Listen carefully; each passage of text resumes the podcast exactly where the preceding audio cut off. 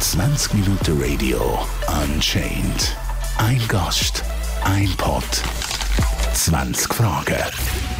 Hallo zusammen, mein Name ist Marina Amstadt, ich bin 31 und arbeite als Ausstellungskuratorin beim Schweizerischen Nationalmuseum. Zum Schweizerischen Nationalmuseum gehören eigentlich drei Museen. Das ist einerseits das Landesmuseum in Zürich, Forum Schweizer Geschichte in Schweiz und das Château de Pronchin und dazu gehört noch das Sammlungszentrum und ich arbeite aber im Landesmuseum in Zürich.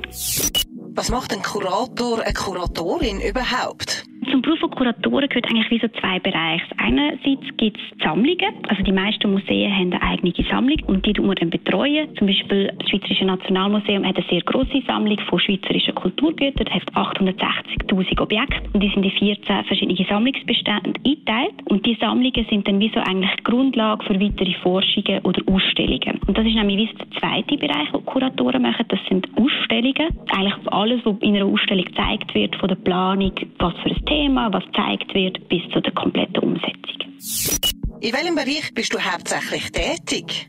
Ich bin eine reine Ausstellungskuratorin, also ich habe keine Sammlung, die ich betreue, ich mache nur Ausstellungen. Ist dein Beruf nicht ein bisschen undankbar, da die ganze Aufmerksamkeit nur auf dem Ausstellungsstück liegt? Das finde ich jetzt gar nicht, weil ich auch eher jemand bin, der natürlich gerne im Hintergrund schafft. Und ich finde es eigentlich ein sehr spannender Beruf. Also man lernt halt unglaublich viel. Man kriegt immer wieder ein neues Thema und dann tut man sich in das Thema einarbeiten und muss sich überlegen, wie erzähle ich das, wie kann ich das vermitteln. Und es ist halt extrem abwechslungsreich. Es ist nicht nur inhaltlich, tut man schaffen, sondern man muss dann auch die ganze Durchführung organisieren. Das ist einerseits natürlich mit Inhouse, mit den ganz vielen Mitarbeitern, die wir haben, aber auch mit externen zusammenarbeiten, mit einem Szenograf, der das umsetzen, mit einem Grafiker, der Text layouten. Man muss organisieren, dass die Objekte, die man vielleicht von fremden Institutionen bekommt, überhaupt hier ankommt. Also es ist sehr ein abwechslungsreicher Beruf und das Schöne ist halt wirklich, man hat immer ein Ergebnis. Also man hat dann wie so eine fertige Ausstellung, wo man wirklich sagen kann, darum habe ich so Stress gehabt die letzten Monate, das ist jetzt das Ergebnis. Und da finde ich eigentlich, lenkt das Ergebnis und es ist nicht so, dass man irgendwann im Hintergrund komplett verschwindet.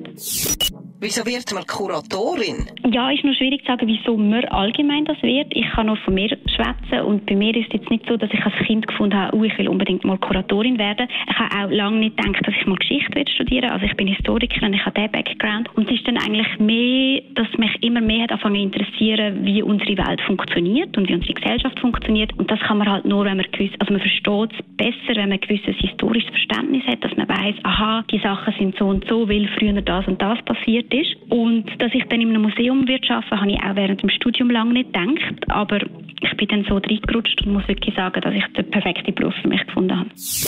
Wie lange dauert es von der ersten Idee bis zur fertigen Ausstellung? Das ist sehr unterschiedlich von der Größe der Ausstellung. Also wir im Nationalmuseum, im Landesmuseum, haben zum Beispiel Ausstellungsflächen, die nur 130 Quadratmeter sind, aber wir haben auch eine große Ausstellungsfläche, die 900 Quadratmeter ist. Und je grösser die Ausstellung ist, desto mehr muss man natürlich daran arbeiten. Aber es ist eigentlich bei allen Ausstellungen so, dass man mindestens ein Jahr braucht und bei grossen sicher zwei oder wenn es sogar eine Tourausstellung ist, ist man so drei, vier Jahre an einer Ausstellung dran. Wie teuer können Fehler bei deiner Arbeit werden? Also was wirklich faszinierend ist, das merke ich immer wieder, ist wie viel, also nicht viel Fehler, aber es passiert wirklich immer wieder, dass man in einem Text, wo man irgendwie 10'000 Mal gelesen hat, gegenlesen hat und korrigiert hat, dass man, sobald es dann in der Ausstellung hängt, dass irgendwie noch ein Tippfehler drin hat oder ein Komma vergessen ist. Und entweder merkt man dann selber, sobald es hängt, oder Besucher sind dann so nett und uns darauf hinweisen. Und dann muss man das austauschen und das ist aber nicht mega teuer, das ist halt dann einfach in eine Tafel neu drucken. Und das andere ist auch, wenn wir Bild oder Film zeigen, müssen wir natürlich immer die Rechte abklären, dass wir das dürfen zeigen in dieser Zeit, dass wir das dürfen nutzen. Und wenn man das nicht macht, das kann dann sehr teuer werden. Was unterschätzen viele bei der Tätigkeit als Kuratorin? Also was ich am anspruchsvollsten fast finde, ist, dass wir Besucher haben, die ganz einen unterschiedlichen Hintergrund haben.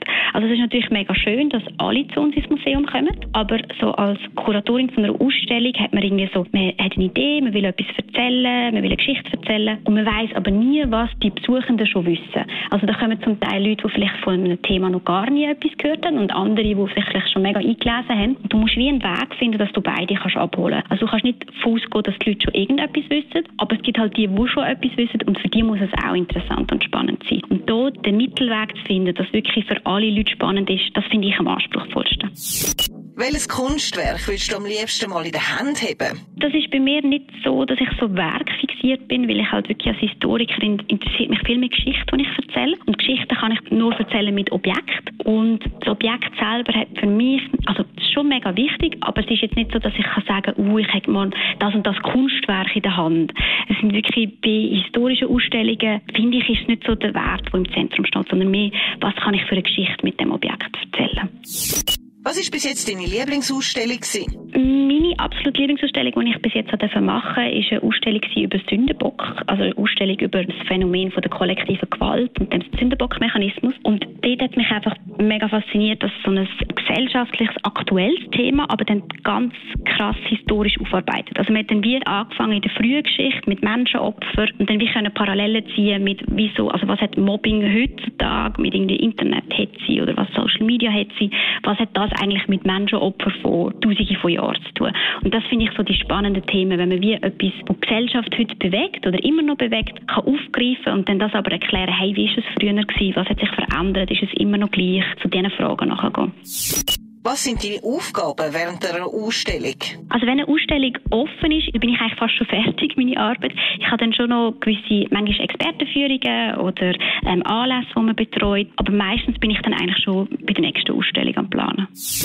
Was darfst du in Inhalt von der Ausstellung interpretieren? Also als Historikerin versuche ich natürlich überhaupt nicht zu interpretieren. Also ich bin mehr interessiert, die Geschichte, die ich erzähle, wie kann ich Fakten aufzeigen, wie kann ich anhand eben von diesen Objekten äh, meine Geschichte erzählen. Und für uns ist es sehr wichtig, dass wir eine komplett neutrale Darstellung haben. Also auch vielleicht, wenn ich eine gewisse Meinung habe, dürfte das eigentlich in meiner Ausstellung nicht rauskommen. Es ist wirklich wichtig, dass wir neutrale Darstellung ohne Wert machen und dass wir die Interpretation eigentlich wie einem Besucher überlassen. Es gibt natürlich aber manchmal schon Situationen, wo man Sachen einfach nicht hundertprozentig weiß oder man es einfach nicht hundertprozentig belegen kann. Und dann tut man interpretieren, aber man muss es immer deklarieren. Also es steht dann auch im Text schon, dass das eine Interpretation ist. Woher bekommst du die Ausstellungsstücke für eine geplante Ausstellung? Das Schweizerische Nationalmuseum hat natürlich eine grosse eigene Sammlung und dann versuchen wir wie immer zuerst zu schauen, haben wir passende Objekte und wenn das nicht so ist, dann tut man eigentlich mit anderen Museen oder Archiven zusammenarbeiten. Man tut dann wie sich überlegen, was hätte ich gern und dann geht man mal auf die Suche, ob Museen oder Archive das haben. Das ist sehr oft auch international und dann muss man natürlich immer schauen, von wo international. Also zum Beispiel Amerika ist sehr schwierig, weil dann Transportkosten sehr hoch sind. Also man muss wie schauen, wer hat irgendetwas, was für mich spannend sein könnte, dann mit diesen Leuten Kontakt aufnehmen, schauen, ob es verfügbar ist und dann sozusagen eben eine Leihgabe, dass man dann die Objekte von anderen